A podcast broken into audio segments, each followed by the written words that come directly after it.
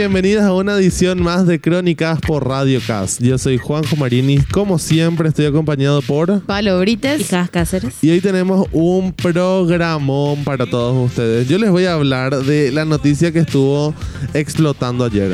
Ok. Hay agua en la luna. Se descubrió agua en la luna. Sí, Impre. Lo No, que- y- todo lo que puede llegar a salir de eso, no sé. No sabemos. Wow. Palo, ¿vos de qué nos vas a hablar hoy? Yo voy a hablar un poco de nuestros hábitos de consumo. Ok. Ok, estamos como descontrolados. Sí, pero Estamos bueno. muy descontrolados, chicos. Vamos a hablar de eso. ¿Y vos, Hacho, de qué nos hablas hoy? Yo les voy a hablar de los hermanos Grimm. Wow, un genial. temazo. Bueno, un programón para todos ustedes hoy, así que volvemos en un segundito más.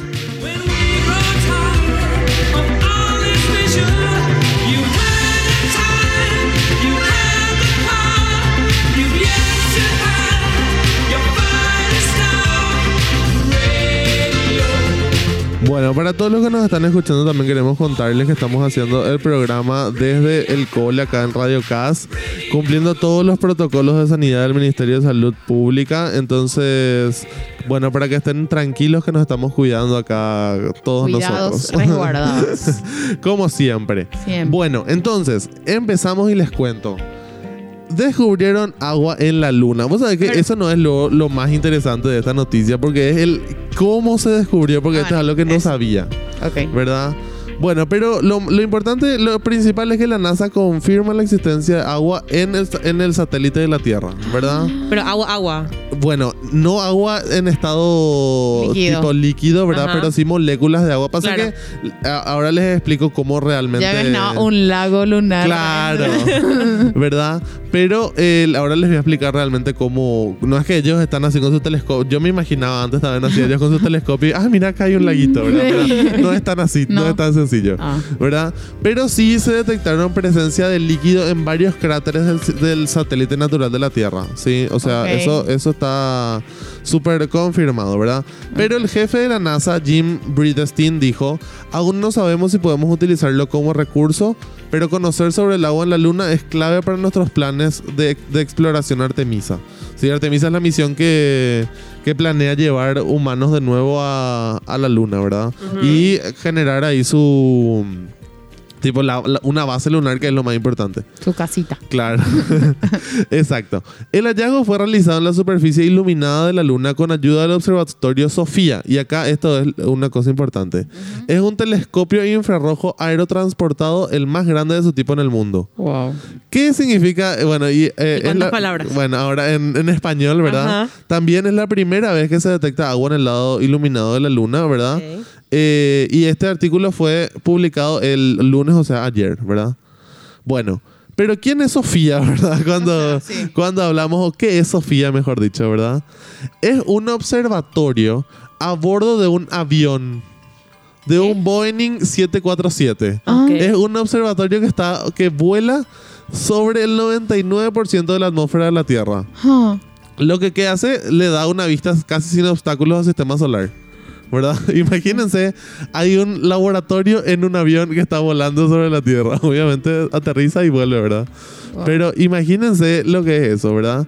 ¿Y qué hace el telescopio? El telescopio manda una luz infrarroja, ¿verdad? A la superficie de la Luna. Y lo que hace es, cuando, una vez que rebota y vuelve, los científicos decodifican esa luz. ¿Verdad? Imagínense ¿Cómo la, llegaron a la esa tecnología que conclusión? es, ¿verdad? Eh, entonces, tipo, las diferentes sustancias que, que están en la superficie lunar aparecen con diferentes colores. Y en este caso, los investigadores detectaron el color exacto característico de las moléculas de agua. O sea, la luz que volvió vino con un color que es característico de las moléculas de agua. Imagínense de lo que estamos hablando, ¿verdad? Wow. Y los investigadores creen que el agua detectada se almacena, se almacena perdón, en burbujas de vidrio lunar o entre los granos en la superficie que lo protegen del duro ambiente. ¿Qué? O sea, el agua está metida ahí dentro del, de, De la burbuja de la lunar. burbuja, Ok. ¿Verdad? Eh, en otros estudios, los científicos buscaron área- eh, áreas en- en- con sombra permanente, ¿verdad? Donde el agua también podría estar capturada, pero ya congelada en este caso, ¿verdad? O sea, Sí. en forma de hielo sería. Eh, los investigadores encontraron estas trampas frías en ambos polos y concluyeron que aproximadamente 40.000 metros cuadrados de la superficie lunar tiene la capacidad de atrapar agua. O sea, un área muchísimo mayor de lo que se creía anteriormente, ¿verdad? Ok. Pero, ¿qué significa esto para el. para, para todos, verdad? Ajá. Y dijo Hannah Sargent, una científica planetaria de- del Milton Keynes, un- o sea, una, un miembro de la investigación, dijo, nos da más opciones para posibles fuentes de agua en la Luna, ¿verdad? Y hay bastantes misiones en las regiones polares de la Luna, o sea, en los dos polos, eh, programadas para los próximos años, pero a largo plazo hay planes para construir un habitáculo permanente en la superficie lunar, o sea, un, una para su casita ahí en la Luna, ¿verdad? Una estación espacial. Eso, eso Claro. vos contaste la pasada que la Claro. estación espacial se Es- quería mudar a la luna. Exacto, o sea, no es que no, no necesariamente mudar, pero tener como su, Otra. su sucursal En la luna. en la luna, ¿verdad? Y Su casa de verano. claro, exacto, ¿verdad? Y dónde poner una base lunar se centra mayormente en dónde está el agua, ¿verdad? Porque el agua es una, o sea, es un recurso súper necesario una vez que estén allá, ¿verdad? Y ahora el por qué, ¿verdad?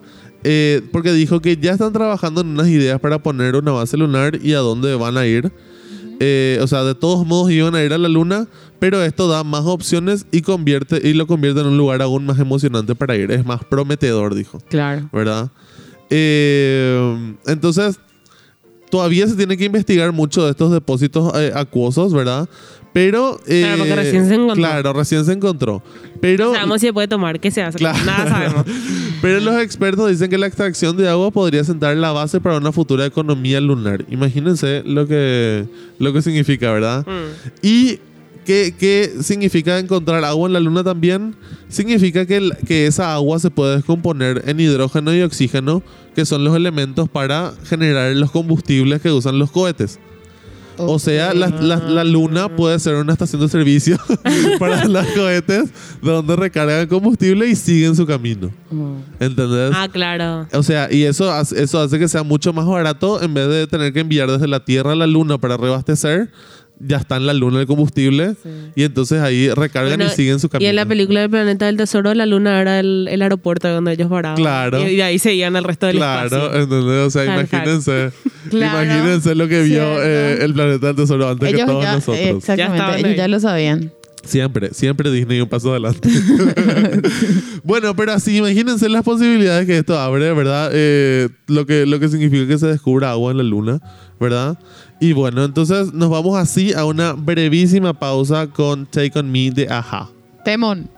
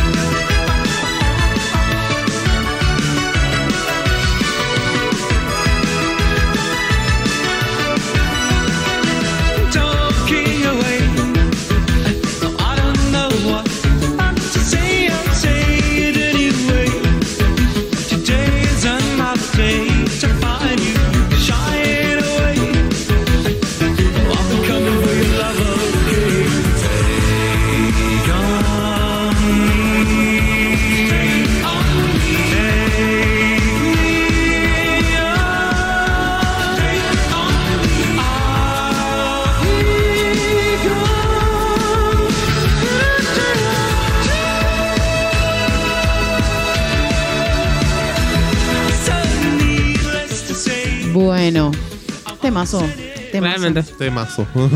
Eh, bueno, yo les quiero hablar de un tema muy importante, que es nuestros hábitos de consumo, ¿verdad? Sí. Eh, el consumo responsable más que nada. ok. Porque hay un problema muy grande ahora mismo que en estos días estuve pensando mucho en eso y me estuve estresando bastante. que Una vez más. Sí, es el problema del consumismo. Eh, el consumismo es, a ver, el consumo de productos y servicios y, y bien es, una- es un hecho habi- habitual, ¿verdad? Pero nuestra sociedad está envuelta más que en el consumo, en el consumismo. O sobreconsumo, que nos empuja a adquirir más y más y más cosas que no necesitamos la que mayoría no de las veces. necesitamos. Esta tendencia, de la que depende en gran medida el actual sistema económico, tiene graves consecuencias para la salud del planeta y nuestra propia salud. Totalmente.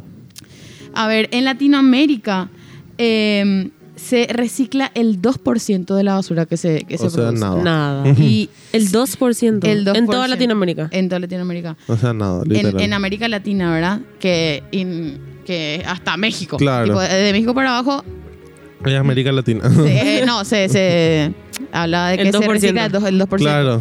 Y eh, se generan diariamente al menos 430 mil toneladas de basura Wow. Al día. al día.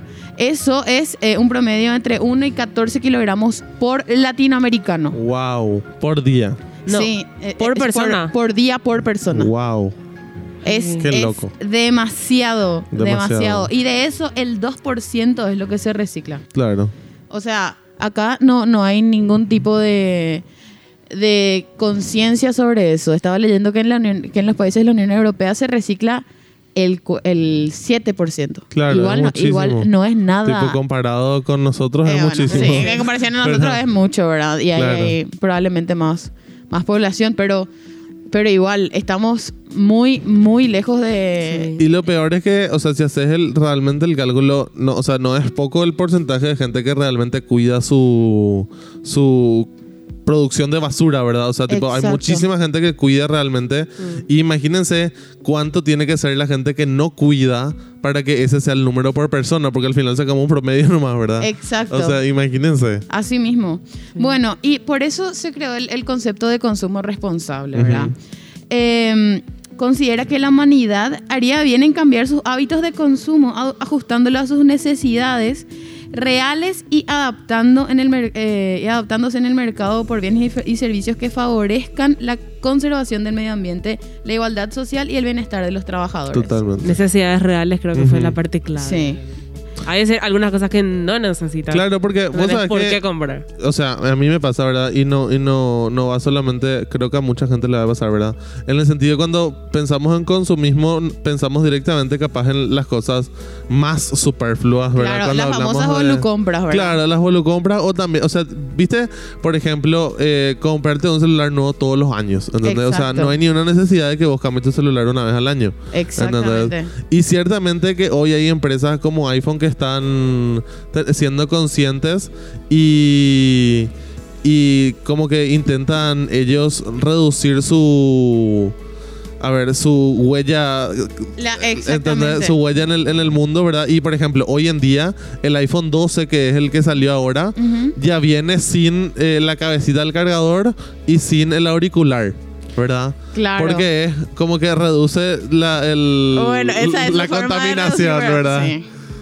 Pero obviamente, tipo, si ellos dejasen de producir un año, tipo, no les afectaría su economía probablemente. No, y no le afecta a nadie en el mundo, ¿entendés? Todos siguen teniendo sus celulares. Totalmente. Bueno, pero eso es lo que ellos dicen nomás para quedar bien. También, en realidad están queriendo que aparte compres Claro. un nuevo cargador O sea, y el porque ellos el dicen, creemos que tenés el anterior, ¿verdad? ¿Verdad? Claro.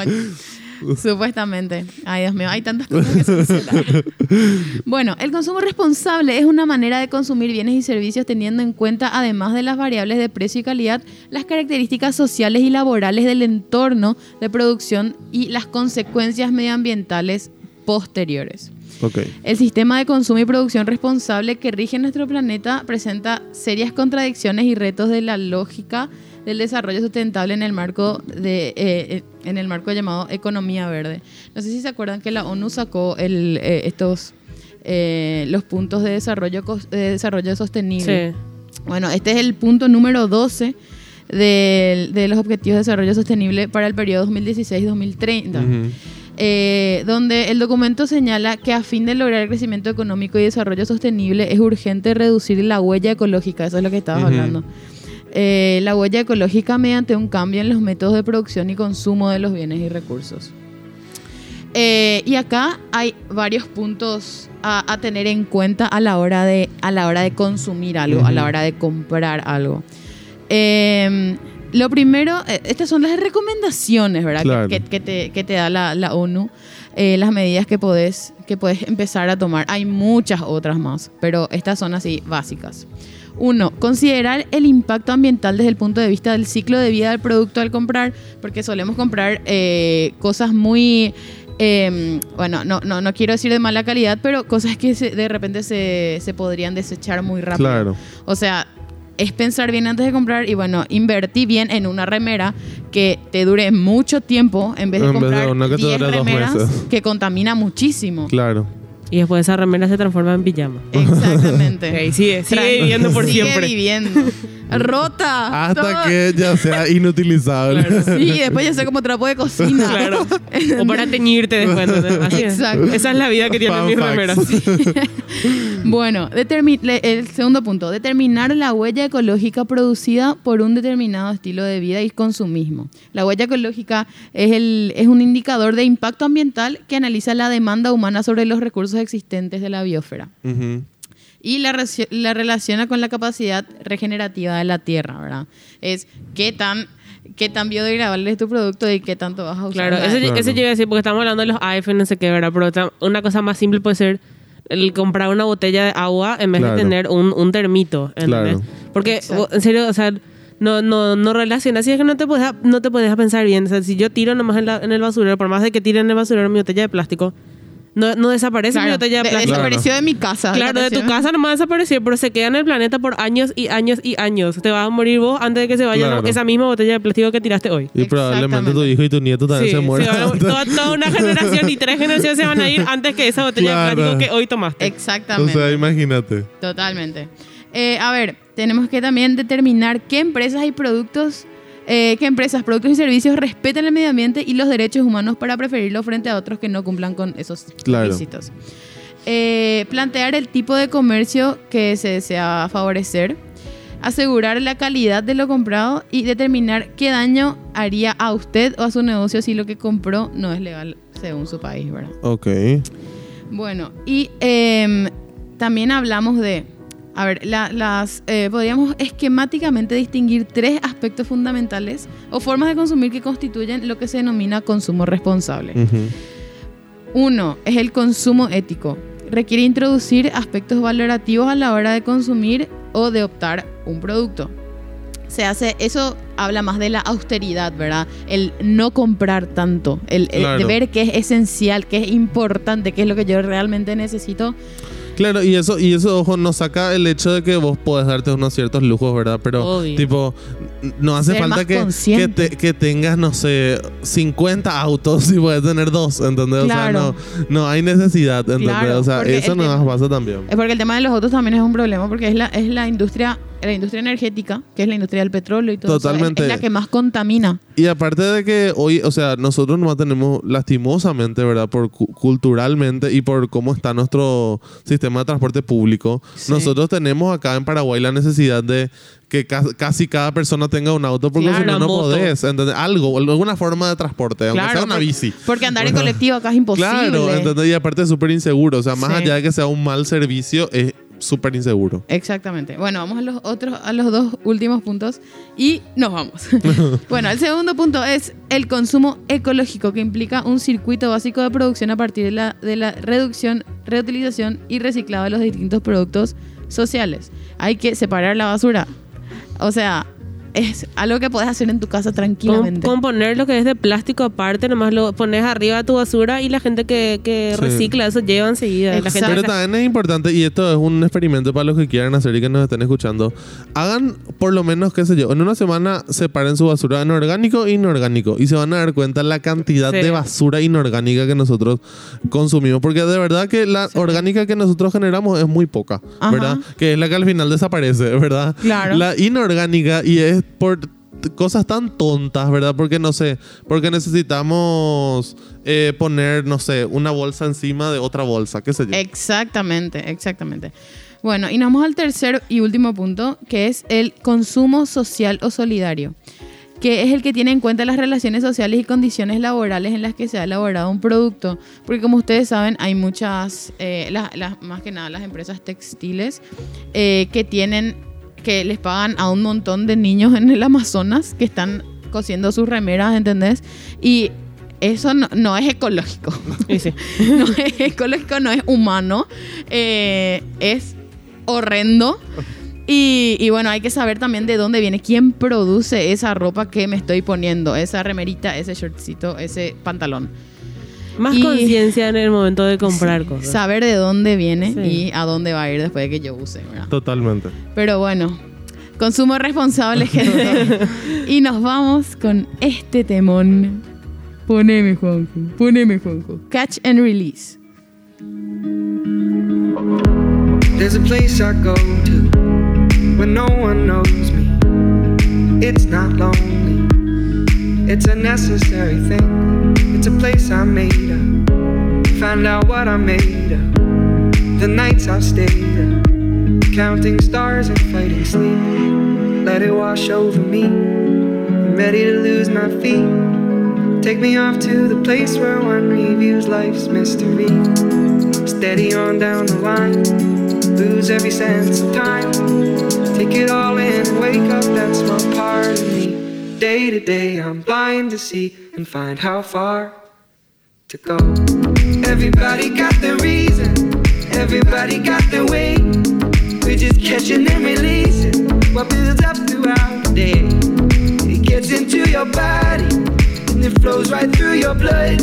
We can tell each other secrets and remember how to love. Da da dum da dum dum dum. Da dum dum dum. Da dum dum. Da da dum da dum dum dum. Da dum dum. Bueno, ahora les voy a hablar de los hermanos Grimm. Uf, vamos a ver. Bueno, los hermanos Grimm, Jacob Grimm y Wilhelm Grimm, fueron eruditos, filólogos, investigadores culturales, lexicógrafos y escritores alemanes que coleccionaron y publicaron juntos folclore y libros durante el siglo XIX. Están entre los primeros y más conocidos coleccionistas de cuentos porque popularizaron relatos orales tradicionales como La Cenicienta, El Príncipe Rana, Barba Azul, El Gato con Botas, Pulgarcito, Hansel y Gretel, Caperucita Roja, Rapunzel, La Bella Durmiente y Blancanieves. Para, no- poco, para nombrar a algunos, ¿Vos imagínate. Dijiste, Dios dijiste mío. coleccionistas o yo escuché mal? Sí, ellos coleccionaban cuentos populares Ajá. del folclore, ¿verdad? Tipo de Alemania y algunos vinieron de Francia y eso, ¿verdad? Y pusieron todos en un libro y bu- pues, son populares. ¿verdad? O sea, ellos todos no estos- son los autores de todos esos libros, de todos esos No, cuentos. son cuentos. Es lo mismo que los mitos acá en Paraguay, Ajá. ¿verdad? Que alguien ponga en un libro y después se pone popular. Wow, eso no sabía. Wow. Es de- viene del, es del folclore de, del- de lo que era la Alemania de esa época, ¿verdad? Wow. Bueno, y todo, todos esos cuentos que mencioné ahora son, to- eh, son todos de ellos, ¿verdad? Ujú. de, de esa colección. Bueno, su colección clásica de cuentos de hadas se publicó por primera vez en dos volúmenes en 18- 1812 y 1815. La un tiempito. Sí, la colección fue ampliada en 1857 y se conoce por- popularmente como Cuentos de Hadas de los Hermanos Grimm. Los hermanos nacieron en la localidad de Hanau, en la actual Alemania. Ok. Et- Estudiaron en la, en la Universidad de Marburgo, donde comenzaron su tarea vital de investigar la historia antigua de la literatura y el idioma alemán, incluidos los cuentos populares. El auge del romanticismo durante el siglo XVIII revivió el interés por la, por la tradición de los cuentos que se contaban tipo de boca en boca Ujú. y que, en, y que en opinión de los Grimm y sus colegas representaban una forma pura de la cultura y la literatura alemana, ¿verdad? Claro. Eh, los hermanos restablecieron una metodología para coleccionar y registrar por escrito historias populares que se convirtió en la base de los estudios del folclore. Ujú. En- entre la primera edición de 1812 y 1815 y la séptima y la última de 1857, los Grimm revisaron su colección numerosas veces y aumentaron de 157 a más de 200 cuentos. Wow. Es un montón. es mucho. Muchísimo. Y qué Ey, loco que gracias a ellos se conozcan todos estos cuentos, Sí. ¿verdad? Y sean hoy lo que son. Bueno, Pero imagínate que eh, unos cuantos se hicieron pelis en Sí. qué sé yo. Pero, ¿y el resto? Hay un montón de cuentos, pero además, o sea, además de, de, re- de recopilar y publicar estos cuentos, los hermanos reunieron leyendas alemanas y después individualmente publicaron una gran cantidad de estudios lingüísticos y literarios, mientras que en colaboración comenzaron a trabajar en un ambicioso diccionario histórico alemán, que es el diccionario alemán. Ujú. Eh, y acá eh, no voy a decir el nombre porque no voy a saber pronunciar. Lo que sí es el diccionario máximo, así el supremo de la lengua alemana. Ok. La edición completa consta de 32 volúmenes de, con 34.824 páginas. Pesa 84 kilogramos. Y eh, bueno, y incluye alrededor de 320.000 entradas. Ese es el diccionario alemán. Tipo, ellos Wow. crearon la base de lo que hoy es Ajá. el diccionario alemán. Gracias a eso. Por- sí, Por eso, eh, estos hermanos. Los hermanos lo. Grimm. Sería Sí. onda Don Quijote de la Mancha. por eso están considerados entre los fundadores de la filología alemana. La filología, para los que no saben, porque yo también tengo que buscar, es la ciencia que estudia los, los textos escritos Ok. y las estructuras y la evolución de la lengua y el desarrollo histórico. Ok, Filología. gracias. Filología, por eso ya Wow. son filólogos, porque tienen, crearon la base de lo que hoy tenemos como el diccionario alemán. Ok. Bien, Sus estudios de la lengua alemana son piezas importantes del posterior desarrollo del estudio lingüístico, como la ley de Grimm, así se le conoce, que habla sobre un fenómeno de la evolución de las lenguas germánicas. Recibe el, el nombre de parte de Jacob Grimm. Entonces, de lo más, de lo más monos en, en la lengua alemana. Son eh, leyenda.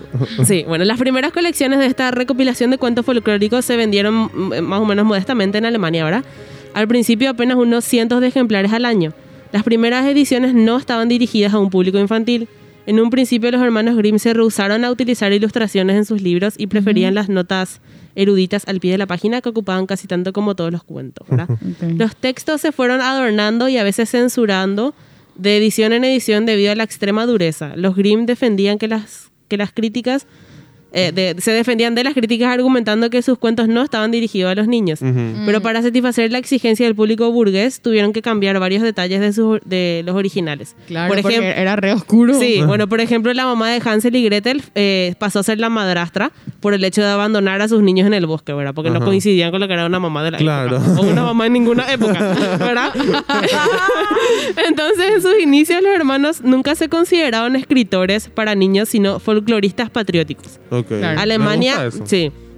Bueno, entonces eh, no fue hasta a partir de 1825 cuando empezaron a alcanzar mayores ventas, al conseguir la publicación de lo que se conoce como la pequeña edición de 50 relatos con ilustraciones fantásticas de su hermano Ludwig. Ludwig. Bueno, eran tres hermanos los Grimm, el tercero era artista. Wow. Wow. Y él- Y él dibujaba. Era pintor. Entonces, eh, en esta, esta pequeña edición con ilustraciones era una edición sí destinada a, a los niños y tuvo un éxito enorme.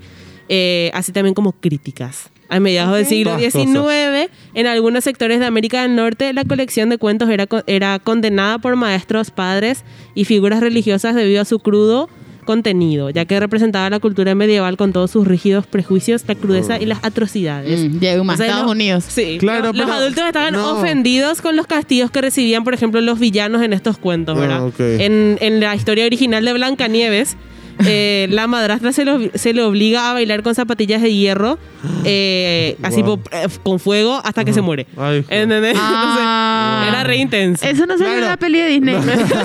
No, pero es lo mismo que hoy nosotros hagamos un cuento sobre el bombero, ¿verdad? Y la gente se va a escandalizar con lo que pasa. Claro, eso, le digo, los Para Grimm, escandalizarse, te diré. los Grimm tipo, mantuvieron el- los cuentos exactamente como eran, como con- se contaba de boca en boca, Claro. y la gente se escandalizó por eso. Entonces, una vez más, eh, una vez que los hermanos Grimm descubrieron a su público infantil, se, se dedicaron a refinar y suavizar sus cuentos, ¿verdad? Por eso siguen los Eso originales. es por ahí. importante. Bueno. eh, los cuentos de los hermanos siempre fueron muy populares desde sus orígenes, pero en el siglo XX su fama creció gracias a la generalización de la lectura infantil. Los 210 cuentos de la colección de los Grimm forman una antología de cuentos de hadas, fábulas, farsas rústicas y alegorías religiosas. La colección fue traducida a más de 160 idiomas. Wow. Los cuentos y los personajes fueron usados en el teatro, la ópera, las historietas, el cine, la pintura, la publicidad y la moda. Es el libro alemán más editado y más traducido de todos los tiempos.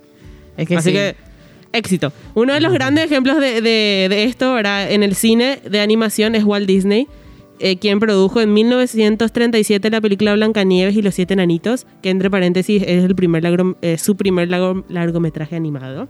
Wow. Después produjo en 1950 La Cenicienta, en 1959 La Bella Durmiente y en 2010 Rapunzel en, el, cu- en la película de Enredados. Ujú. También Y en la serie de películas animadas Shrek de, de DreamWorks eh, se hacen continuas referencias a los hermanos Grimm.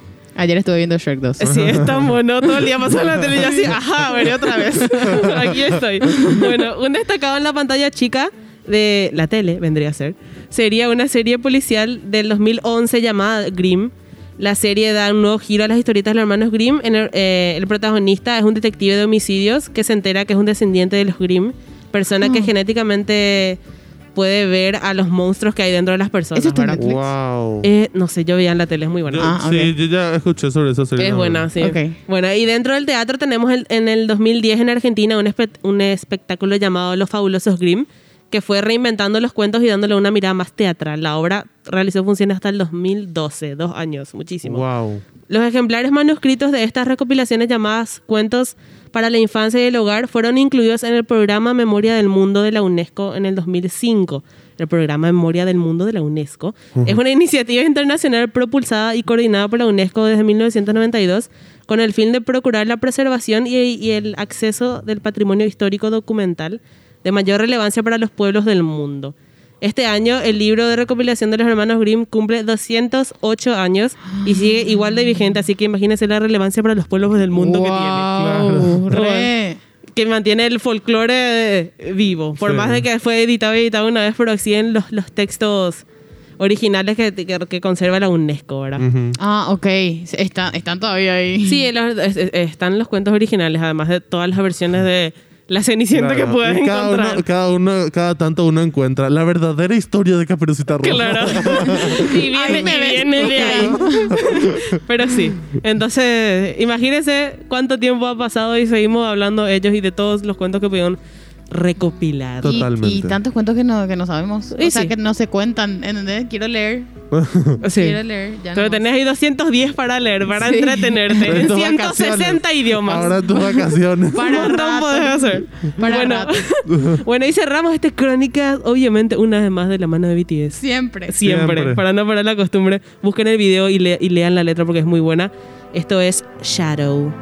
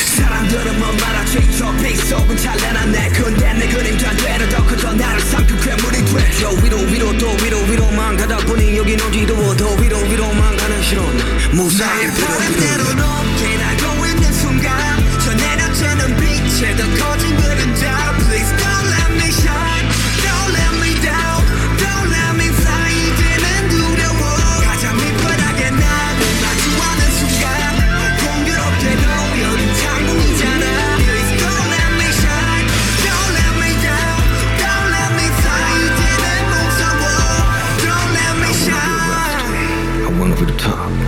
I wanna be a rock star. I want it on mine. I wanna be rich. I wanna be the king. I wanna go win. I wanna be